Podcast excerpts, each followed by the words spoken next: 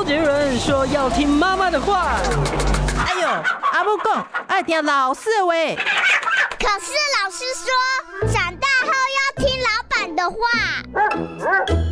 不管是谁，都要听医生的话。嗨，大家好，欢迎收听今天的《听医生的话》，我是节目主持人李雅媛哦。今天呢，我要跟大家谈的是。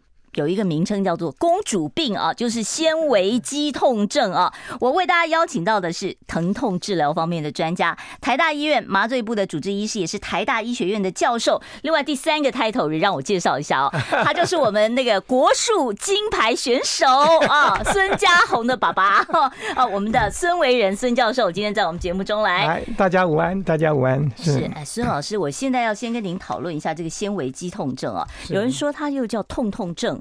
然后有人又说她是公主病啊，就是这个患者他带来来找您求诊的时候，他们都是怎么告诉你说他哪里不舒服呢？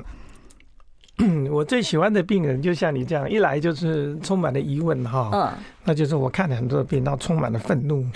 为什么？一般我们做过研究，在台湾健保制度之下，因为我们求医非常方便，嗯，没有任何门槛，嗯，他们平均要花六个月的时间，看过十几十三个医生，平均哦。就是来为了这个纤纤维肌痛症，得到这个诊断之前，就是他骗访名医，然后就是这个这个非常失落，嗯。啊，甚至有些时候他跟医生之间有一些很多的这种冲突，冲突了，不高兴。所以，嗯，所以第一个就是您刚的这种口气就很像的病人，嗯，就说我这痛那痛，你倒是告诉我我为什么痛，你就是讲不出来，对不对？你随便搪塞我一个纤纤维肌痛症这样的一个名词，嗯，是这意思吧？你 有肌痛症吗？放轻松。啊，就是是，嗯。嗯，这种病，这种患者，您刚刚讲的是第一种患者，就是他充满了愤怒，嗯，他到底哪里痛啊？对，他叫全身性的痛，全身性的痛，痛到脚痛都可能。我们一般有四个象限，身体你把它分四个象限，嗯，啊，躯干，然后四肢，连头颈部，那它有两个到三个以上的象限，这个肢肢体。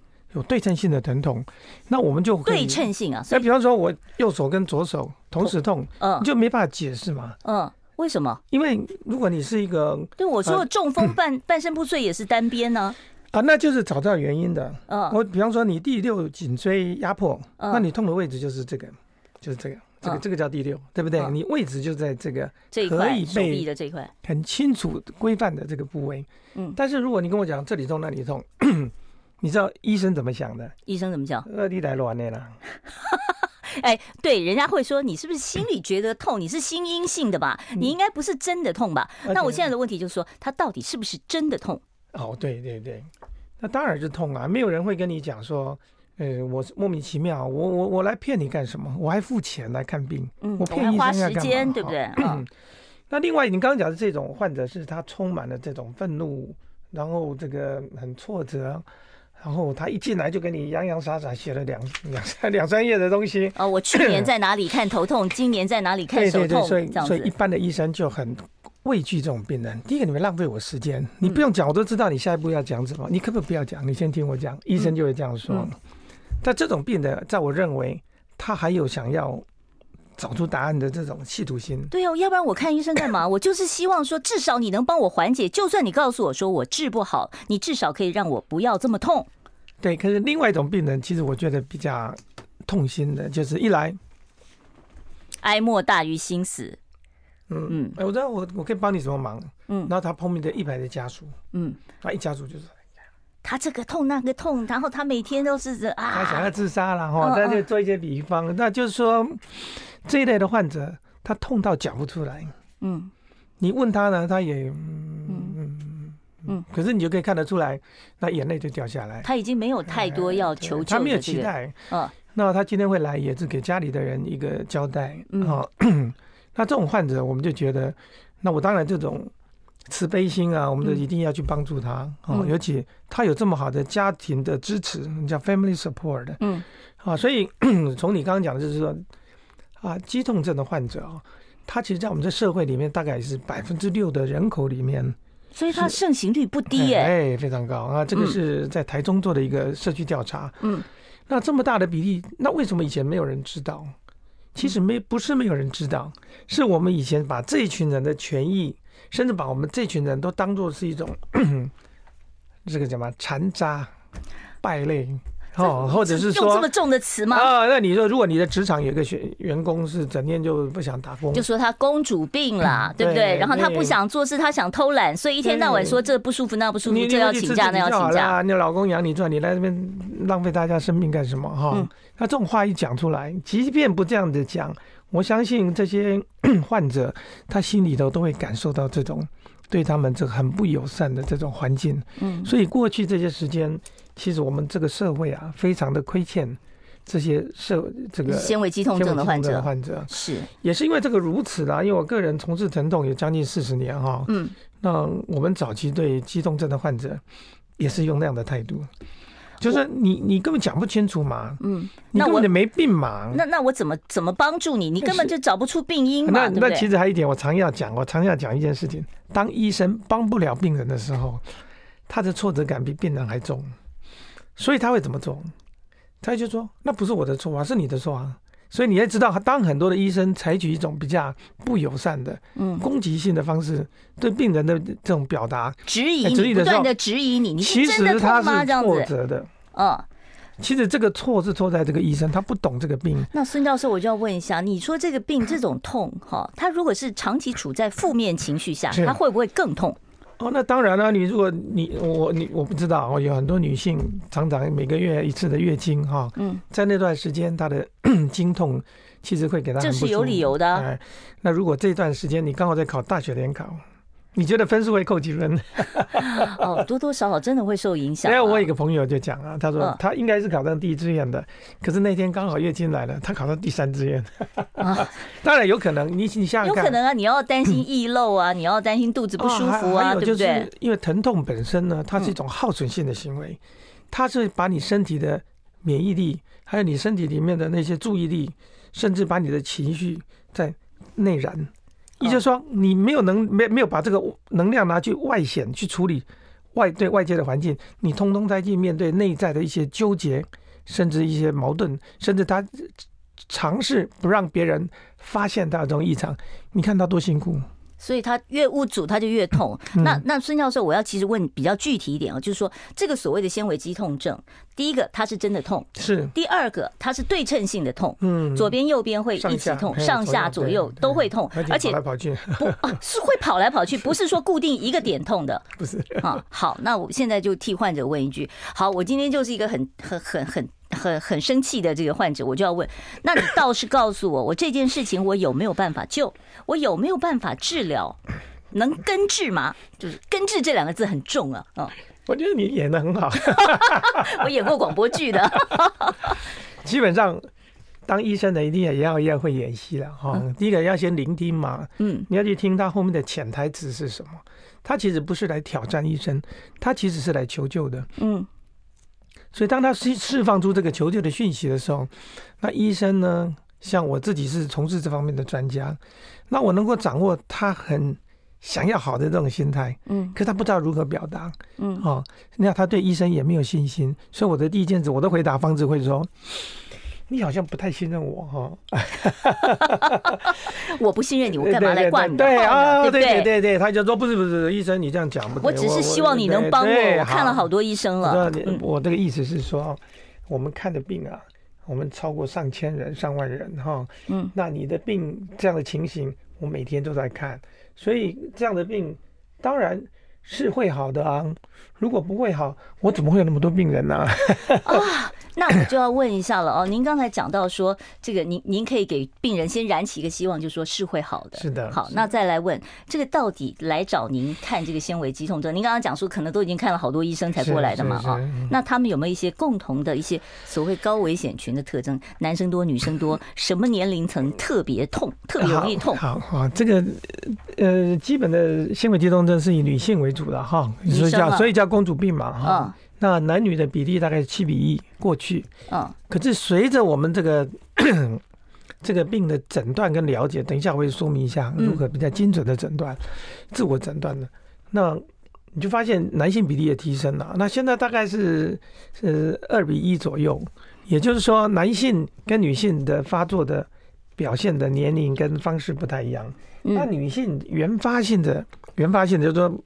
我有很多小朋友，体质性的吗？哎，很多小朋友只要从青春期开始，就就就是就痛了，哎，就没办法运动，没办法上，每天就在那边。他会觉得很累，对不对？啊，对。啊，这我我我趁这个机会讲一下我的三个字，三个字你自己诊断三个字，嗯，痛累烦，痛痛累烦。烦。啊，痛的话就是肉体上的，嗯，累是属于你的能量上的，嗯，就觉得你做一点事情啊，我拿个杯子，呃啊，放下来。嗯，就是你，你没有办法去承支撑。那这不是忧郁症哦？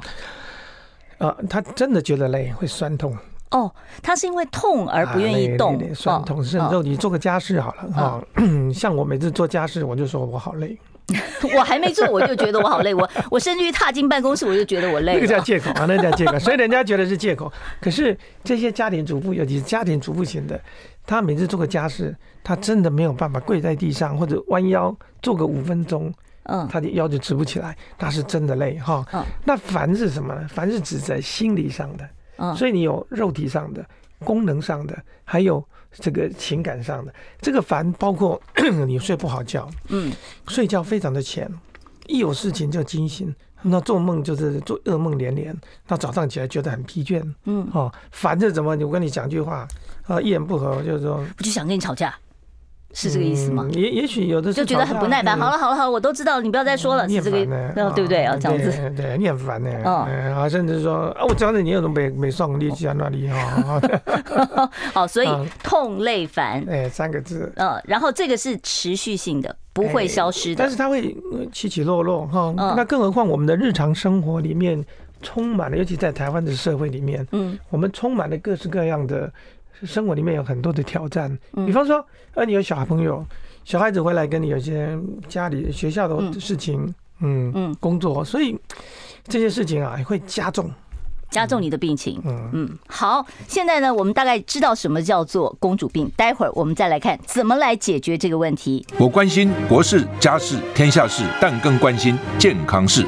我是赵少康，推荐每天中午十二点在中广流行网新闻网联播的《听医生的话》。我们邀请到的都是国内数一数二的医疗权威，给你一个小时满满的医疗资讯，让你健康一把抓。除了收听以外，还要到 YouTube 频道上订阅 I Care 爱健康，按赞、订阅、开启小铃铛，爱健康三支箭，一件不能少。欢迎大家回到我们听医生的话节目现场哦，我是主持人李雅媛，不要忘了订阅一下我们的这个 YouTube 啊 YT 的这个频道，我们是 I Care 爱健康哦，记得帮我们订阅、按赞，还要分享，哎对，还有小铃铛 小铃铛啊，谢谢教授帮我们。教授今天呢是我们邀请到的是台大医学院的教授啊，同时也是呃台大医院麻醉部的主治医师，治疗疼痛方面的专家啊，孙维仁孙医师来跟我们谈这个纤维肌痛症。啊，这个纤维肌痛症另外一个名字叫痛痛症，叫公主病嘛。对不对？就是说到处都会痛。好，那您刚才有跟我讲到说，其实男女大不同啊，他们在这个症状表现上到底差在哪里啊？因为他被冠名叫公主病，嗯，那王子就没病嘛？王子也会有王子病的。是，所以我刚刚讲痛累烦这三个字啊，嗯，反复在我们生活里面，加上我们比方说工作上的，嗯，压力啊，或者很多我的病人是来自于照顾他生病的家属，比方说啊。父亲或母亲最近病重，是对他照顾，然后他发现，他也不行了哈。那 这些人基本上，尤其是男性啊，他他可能一次的收获受伤，一次的手术，比方说跌倒，装个这个这个钢钢钉以后，他就发现，呃，别人装了钢钉，吃高菜的可以上班，他连走路都碰地上都不能痛，然后因此他失去了他很多很多的这些。那您这样说，他这种不是心因性吗？我们都认为是轻因性，但我认为 这些事情是交杂在一起的。也就是说，当一一把火啊，比方说我们这个房间，嗯，很漂亮一个房间，密闭的空间，突然在有里面再有人烤肉，嗯，哎，还真不可能有人在里面烤肉，对不对？但是假设有人在里面烤肉，嗯，那烤肉所产生的烟，它会不会是刺激我们的我看有烟雾器嘛，侦侦烟探测器。对，它是火吗？它不是火。嗯。可是它只侦测到的是我们身体侦测到的是一个受伤的讯息。嗯。那这个受伤讯息，它就会疼痛来反应。对，因为我们自己身体找搞不清楚问题在哪里。嗯。所以他就从各地地方一直去寻找这件事情。所以我刚才刚刚讲说，为什么它是属于耗损性的？因为我们要找出这个货源呢，身体要把所有的注关注、免疫还有所有能力。所以等一下我们讲到这些人。患者他觉得他免免疫力很差，他为什么觉得他的能量都不够？为什么累？因为他把所有的能量用都贡献到去找找这些坏坏蛋去了。嗯，所以啊，你说他他到底是病还是不是病呢？他当然是病了，因为以痛为主的这个鼻病，其实最有名的是头痛。嗯。头痛不是一般来讲就是偏头痛啊，体质性的、啊哦。头痛有好多痛哦。啊，还有什么紧张型的头痛？对对，还严重的是脑瘤引起的痛嘛，哈、哦。那这些头痛，你说它它是因为脑瘤引起、感染引起，还是因为有什么疱疱疹引起？其实百分之九十九都是叫良性的疼痛。哦，都是因为这个血管啊，这个这个应该叫做讯号错误啊，哈、嗯。那一样，我们从头痛。再延伸到纤维肌痛症，纤维肌痛症的这个这个大的这个诊断的框架里面，有一个很大一块就是头痛，患者百分之八十都是有。头痛，不管你有没有其他地方痛，但是你头通常也是会痛的。对，我有一个好朋友是王楚君啊，这个专门看疼痛的专家，他说我自己就有头，我我太太就是 就有这个毛病啊哈，以前我都把它当成是偏头痛来处理，可是才发现。当我们的头疼痛从从这个这个这个这个头痛的范围到全身各地的时候，他就发现这个偏头痛啊。就不是连偏头痛的专家他都承认，原来不只是偏头痛，这是纤维肌痛症。因为一个疼痛不会只限制在头嘛，嗯，它可能跑到肢体，跑到甚至跑到你的阴部啊，哈，甚至跑到你的足底啊，那就变成足底筋膜炎，这不可能嘛？你怎么可能一个足底筋膜炎治不好呢？嗯，对不对？所以这种以疼痛一个症状为主的这种病，现在可以接受是成为一个病。不一定要血压高，不一定要血糖高，这种叫客观诊断。嗯，所以很快就衍生出我们一个议题：你如何诊断？对呀、啊，那就是完全凭症状来做判断，嗯、对不对？哦，是，对。当下这个诊断要非常小心哈，因为我自己在做第一次诊断的时候，我会看过他求医的过程。比方说，他风湿免疫科有没有看过？嗯，比方说，哎，他其实是一个什么干燥症？刚刚你私下讲的，他可能是一个嗯。呃，可能是一个呃红斑性狼疮啊，但是当他有一个叫做主要的症状的时候呢，他吃了大剂量的类固醇，用了那个标靶治疗，那个风湿科医生说，我已经都帮你治好了，所有的嗯，但你还是痛，还是痛，这时候你就发现哦，原来疼痛可以独立于你的这些主要症状之外，是。是。啊，所以你会发现，原来行为这种这个框架哈，嗯，是跟其他这个这个。主观疾病呃不客观疾病的框架，它其实是一个交叠的。那教授，我可不可以发问？好，我现在要问的就是说，您的诊断，第一个是靠症状，第二个是靠病史排除排除法，对，对不对？对，我把所有可能致痛的原因都排掉以后，你还痛，我就认为你是纤维纤维肌痛症。是。然后第二个问题是，纤维肌痛症是所谓的良性疼痛吗？是的。它有没有就是会致命啊，或者是什么重大并发症的风险呢？是。那我当然就是。常常笑病人，我说恭喜你啊，你得了纤维功是纤维肌痛。那还恭喜啊，我痛的要对呀、啊，嗯，人家就讲我你你这个是在嘲笑我说，难道你要得到是癌症吗？啊、哦，因为我的起家是做癌症疼痛，我母亲四十八岁是得癌症过世哈，所以我会发愿去做这些事情是跟我做癌症疼痛有关系。我的开始治病的时候，病人平均的性命是三个月，就是我开始治疗这个病人，到这个病人离开三个月。好，所以我才会说，那就叫无解的痛，因为疾病本身会带走这个病人，我们再怎么去治疗这个病人，只是减缓他的症状。嗯，那难道你需要得到的是帕金森症吗？那是不会好的症。失智症吗？那病人说你不要再讲了，越讲越沮丧了，对不对？是的，是的，所以讲甚至高血压、糖尿病都是不会好的，不会好的。哈，可是纤维肌动症是会好的，因为它是一种这个。这个晶片的那个那个叫什么软件的这个一个错误的处理号释放，对，所以你把它调整回来，它就有机会回来啊。所以这样子解释哦，说它真的是一种良性的疼痛，是的，它不会有什么发炎的反应，或者是呃怎么讲会有重大致病的这个风险，而且呢，它是有解的痛，而不是无解的痛。当然，当然，当然，好，哎，这样听起来很有希望哎。是，所以你还是希望得这个病吗？哎，我觉得跟教授讲话，我好像参加辩论比赛一样。啊，不是，因为因为因为病人真的是 hopeless and helpless。hopeless 他是没有希望，helpless 他得不到很好的求助。我们叫 hopeless and helpless。那我希望我能够传达一个正能量的讯息是 helpful and hopeful。helpful 是我是一个对病人能够提供提供帮助的 helpful，而你是一个很有帮助的人。那 hopeful 我是充满了希望的人。好，如果我如果不能带给大家这个希望，那我不是白做了吗？好，所以这个治是可以治的。怎么治呢？你再给我两分钟，我待会儿呢，在三十分之后，我来请呢，啊，孙维仁孙医师告诉我们，这个纤维肌痛症，我们到底应该要怎么样治疗？而且这个疗程要多久哦？是这个疗程会不会拖一辈子这么长？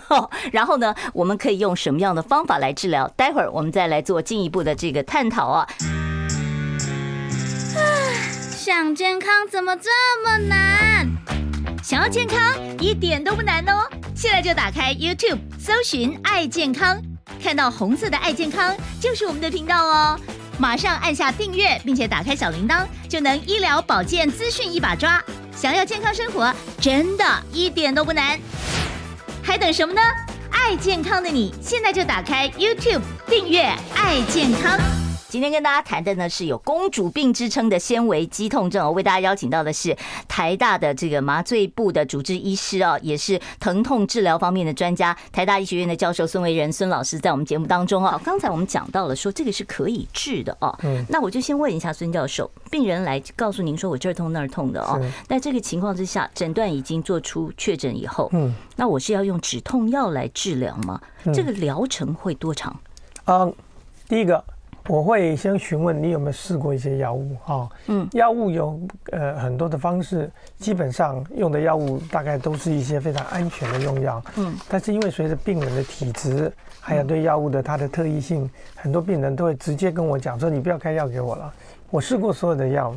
就市面上我能买到的什么普拿疼啊，什么万克氏都吃过了，都没用了，这样都不行。哎，我知道吗啡啊，也都不行了哈。那我会说，你等一下哈，你讲的这些药物是一般性的止痛药，它针对是以发炎，针对是以组织破坏，嗯，针对是以身体受到某些情绪的干扰所引起的。可是我们刚刚不就说明了吗？它既不是一个发炎，它也不是一个肿瘤。它也不是一个机个机械性的一个扭曲，所以它只是一个我们脑部知觉上面觉得很痛的脑部的一种处理讯号错误。哎，你可以这么说啊。嗯，那我们可不可以换保险丝啊？哈，我们不一定要把整个家里重新翻修，然后才能够得到重见光明嘛。嗯，所以。我说，那你给我一个机会试试看。嗯，我们现在用的药物，它既不是这种所谓的消炎止痛药，不会造成你肝肾功能的一种缺损，甚至不会造成你整天昏昏沉沉。但是这个是处方的，对不对？啊，对，都是处方用药哈。那当然都变成就是说我吃一些维他命 D 啊，我吃一些什么各式各样的那些补品啊。我说健康食品，我常讲，健康食品啊是给健康人吃的。你要祈祈祷他说他帮你治好这个疼痛，那是健康。那你想多了，健康人吃的。如果你认为你是有病的状态，那你要吃的是药，嗯，不是健康食品。虽然它的成分可能很接近，嗯，它的剂量也有所不同。好，那如果说我用的药物里面现在有一些特效药物，哦，那这些特效药物 就是一般是以针对钙离子通道的，啊，叫利瑞卡这一类的，这是健保给付的，你也不用付钱呐，嗯，哦，那。那这是要吃多久呢？哦，吃到改善呢、啊。我常问病人这样子，我先这样说。那那那那你你来我这边看之前，你痛不是多久了？嗯，问我痛五年了。嗯，我说那你就要吃五年。不哦，真的不会吧？你骗我？呃、不，如果因为因为你痛多久，就要花多少时间去治疗，总是有个期限嘛。哦，那如果说我只痛三个礼拜。那我说你就吃好三个礼拜啊？那这样讲起来的话，是越早治疗效果越好喽？当然了，当然了。哦，所以这跟其他疾病是一样的啊。一旦你形成一种记忆，啊，它就会挥之不去嘛。就像为什么你的初恋永远都记得，虽然什么事也没发生，因为什么？因为它很少发生。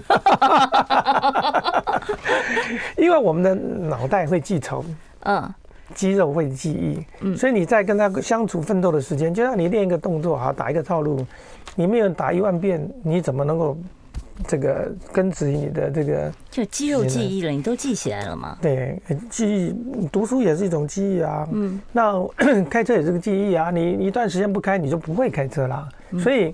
但是如果你一直反复去刺激你这个疼痛讯息，疼痛讯号就觉得它很重要，身体就会把这个当成是一个正常的一个防卫组织。哦，所以这个观念就是第一个，当你出现了这个公主病、纤维肌痛症的时候，你要赶快求医，然后第一时间就给药，然后如果你的病程不是拖得很长的话，你的治疗的时间也会短。对，你有听过说胖子喝水都会胖，对不对？为什么？因为为什么？我没有特别意思，我只是说我在这里我自己就对号入座了。我我我讲的意思是说，你的体质是有具有这种比较易胖体质，对，易胖体质哈，还有人复胖体质，那这些的是你的体质的关系。嗯，而且如果你常常去挑战你的脂肪细胞，嗯，哦，你不时去喂它这种 容易让它能够去放大的这种讯号，那它当然是会不。消不下去嘛？嗯，同样的道理，疼痛也是你不断的去喂食这些导致于你疼痛的这些病一些原因，嗯，那不去中断它，你甚至是还还一直去加码，那你想想看，他就觉得自己很重要，肥胖细胞觉得说你没有我不行的，然后就会越来越越来越嚣张。是是是，你想减肥，可是肥胖细胞说你没有我不行的，因为所有的生活形态里面告诉你说。我是最重要。嗯，疼疼痛是一个叫保护身体的一个机制。我们回到生理机制来讲，没有疼痛的人，他是活不下去的。嗯，糖尿病的脚如果没有知觉，他最后要被锯掉。所以你说疼痛重要吗？当然重要，只是你把这个错这个讯息啊放大到无所不在。嗯。啊，所以我药物，如果是我越早介入治疗，我用药的时间可以越短。那重点是我会不会说，等我都已经哦消除了这个症状以后，隔个两三年他又来了，又他就变成恐怖情人了，他就变成恐怖情人。高高低，对对，他就一直会在这整天跟你乱。所以要怎么做？你要淡化他，远离他。辅导他，然后让他呢从你的生活里面这个离开，那当然要花时间了。嗯，你不是说我看说砍就砍，这也不是一个外科手术，对不对？嗯。不过听起来就是至至少我觉得很有希望啊，就是我只要配合疼痛科医生的治疗，然后我就可以哦把它慢慢的缓解掉，甚至到完全没有这样的一个状况。它是个良性的病啊。那再发再找你。其实都是要看病人了哈。那当然这里面还有生活形态的改变等等等。嗯，好，是好。待会儿呢，我要开放我们现场 call in 专线，我们现场电话是二五零九九九三三零二二五零九九九三三。听众朋友，如果你有疼痛方面的问题，特别是我们刚才讲到的这种纤维肌痛症啊，得的人很多哦。如果你有这个困扰的话呢，今天大专家在此啊，孙维仁孙教授啊，在我们节目现场也欢迎大家直接打电话来问啊。刚才孙教授说了，其实这个还会有脑雾的问题哈。对对对，啊，他的 brain fog 啊，那 fog 大概就是说，呃。哦，就是你，哎，然后好，时间先暂停一下，我们待会儿回来。我关心国事、家事、天下事，但更关心健康事。我是赵少康，推荐每天中午十二点在中广流行网、新闻网联播的《听医生的话》。我们邀请到的都是国内数一数二的医疗权威，给你一个小时满满的医疗资讯，让你健康一把抓。除了收听以外，还要到 YouTube 频道上订阅 I Care 爱健康，按赞、订阅、开启小铃铛，爱健康三支箭，一件不能少。知道现场已经有人打电话来问了，我先回答一下我们刚才回答到一半的 YouTube 上的听众朋友问说，千优姐跟利瑞卡会有副作用吗？啊，这两个药是 OK，这个专家问的问题了。嗯、这两个药就是啊，一个就是治疗忧郁症的叫千优解哈，另外一个专门治疗。啊，这个神经病变疼痛叫利瑞卡，那这个药物是目前健保局全世界唯一可以被诶，就是说有适应症的治疗药物。那当然就有副作用，任何药物都有副作用。副作用是什么呢？啊，副作用就是有些病人会有晕啊，有些病人会有一点点水肿，有些病人也会觉得眼睛有一点看不清楚，甚至有些病人觉得情绪有一些波动。嗯，那这改善这个副作用的做法，那我们一般这样是从低剂量。啊适应这样开始。你不要期待说我很有效，一下通通吃下去，那副作用你肯定受不了的。嗯嗯。然后，但是你停药以后，将来如果症状减轻，哦不会，它随时可以，随时就是可以解解除这个副作用。好，我们再接一通电话。哎，你好，请说。师好，哎，真好，嗯，就像我的手哈，手背常常会红肿，然后发热，嗯，然后这个痛很痛的时候，中间就是皮肤会呈现一块黑色的那个皮肤的那个颜色，啊，然后有时候隔天就好了，嗯嗯嗯，反正是红斑性囊疮，然后我的手有动过呃腕隧道关节炎，嗯嗯。嗯，那您现在的问题是这个疼痛的问题吗？是是，像看很多医生，神经内科就叫我吃那个 D D 三，哦哦哦，没有比较好。嗯，那那这个可以怎么处理？它还是有痛的。啊，因为你我很仔细听你的问题哈，你你你你有晚睡到，你觉得你有红斑性狼疮，你有这个紫斑症，但是在我来听起来，第二天就会好的，都不是一个很严重的问题哈。如果是恶性不是良性的问题的话，它它就会持续好几天，那自己会反复出现，那这个多半是功能性的问题。我听起来最像，因为我没有这个诊断，嗯，最像的是一种反射性的交感神经失养症，啊，反射性反射性，意就是说它可好可坏，嗯，来得很急，去得很快，啊，失养症就是说它在皮肤上会呈现一些主皮肤的一些退化，甚至有一些温度的改变，尤其是忽冷忽热。啊，刚刚天气清理起来，有时候是学这个红红红的，哎，有时候又很冰冷。冬天记得冬天的时候温度早上起来，这种跟着这个温环境变化非常大的，这都是属于交感神经的问题。那这部分其实有很好的药物可以治疗。那他可以到疼痛科去挂号吗？哦，这个疼痛科可以解决哦。好，这通电话你打的很有价值哦。好，我们接下一位听众朋友。哦，他电话挂断了，那没关系，我先来回答在 YouTube 上面刚才我还没有回答的这个电话啊。我们现场专线呢会持续的开放，二五零九九九三三二五零九九九三三。好，佳慈，呃，给我下一个问题哦。纤维肌痛症发生的原因，呃，刚才。这个有有有特定原因吗？除了体质以外，遗传以外，还有。我刚刚提到这个纤维肌动症，就像你快乐吗？你不快乐吗？啊，这个问题就是因人而异。不过您提到的这个所谓的针灸、水疗、复健有帮助这些事情啊。呃，都可以尝试，我非常赞成并且尝试。缺点是什么？这个都要花钱啊！啊，这些东西呢，时间都非常短暂。如果你的原因是一个固定的原因，这些治疗只是短暂的帮助，只是短暂的缓解。好，我们下一位听众朋友，你好，请说。你你好，是，诶，我是带状疱疹，嗯，然后呢，我是三年前的事情。然后我三年来呢，就是看中医、看西医，我还做神经阻断术，做了两次。我到现在都还在痛，三年来一直都在痛。嗯，我应该怎么办？好，带状疱疹闹了三年了，都还在痛哎。啊，不过这个跟我们这个题目其实非常像哈。在我在上节目，常常不是问带状疱疹，就是问肌痛症的患者。啊，带状疱疹它不是因为它在复发的，而是因为你的神经在那一次的受伤，三年前的受伤的时候，它已经把你的神经做了一次性的破坏。那我们神经在复原的过程中，我们长歪了，那怎么办呢？啊，长歪了，比方说你都根嘛，啊，往这打了，然后旁边的违章建筑就过来了，所以它其实是一个正常的神经，只是它是一个有偏差反应的一个神经。那怎么办？包括它的症状，哈，它的症状可能是放电的症状。麻刺的症状，然后是不能碰的症状。根据它的症状的表现，有不同的做法。比方说，你身体是不能碰的，那我们会有一种贴布的做法。甚至现在有一种就是用电磁波，嗯，能够跟它对抗。简单的说，这个天上要打雷，我们要放避雷针，对不对？嗯，所以我们要用一个负极的电磁电跟它的高压就就就就做对抗。所以我们身体如果放出一些。